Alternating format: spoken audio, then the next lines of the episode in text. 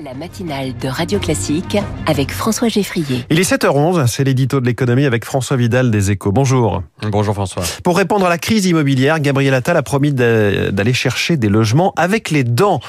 Un discours qui ne vous a pas vraiment convaincu, François. Oui, quand les dirigeants politiques en sont réduits à utiliser ce genre d'expression, ce n'est jamais bon signe. Hein. En 2007, c'était la croissance que Nicolas Sarkozy s'était engagé à aller chercher avec les dents.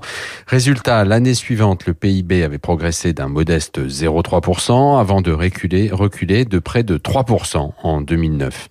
Il faut espérer que le Premier ministre aura plus de succès, mais ce n'est pas avec les mesures annoncées hier qu'il risque d'y parvenir, que ce soit la surévaluation de la, la, densification des zones pavillonnaires ou la transformation de bureaux en logements.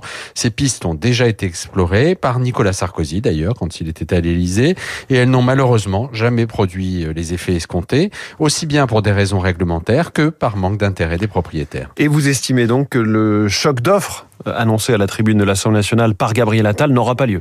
Ben pour cela, il faudra trouver autre chose hein, ou se montrer plus audacieux. Hier, le Premier ministre a indiqué qu'il souhaitait accorder un régime d'exception pour la construction de 30 000 logements dans 22 territoires désignés comme prioritaires parce qu'ils vont accueillir de nouvelles usines, de nouvelles centrales nucléaires ou qu'ils sont des pôles d'attractivité économique importants.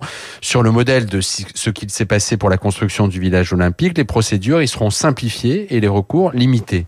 Pourquoi ne pas généraliser ce régime à tout l'Hexagone hein, quand on ne met en chantier que 290 000 logements par an, comme ça a été le cas en 2023, alors que les besoins annuels sont estimés entre 450 000 et 500 000 On peut estimer que l'urgence est nationale et que les régimes dérogatoires doivent devenir la règle.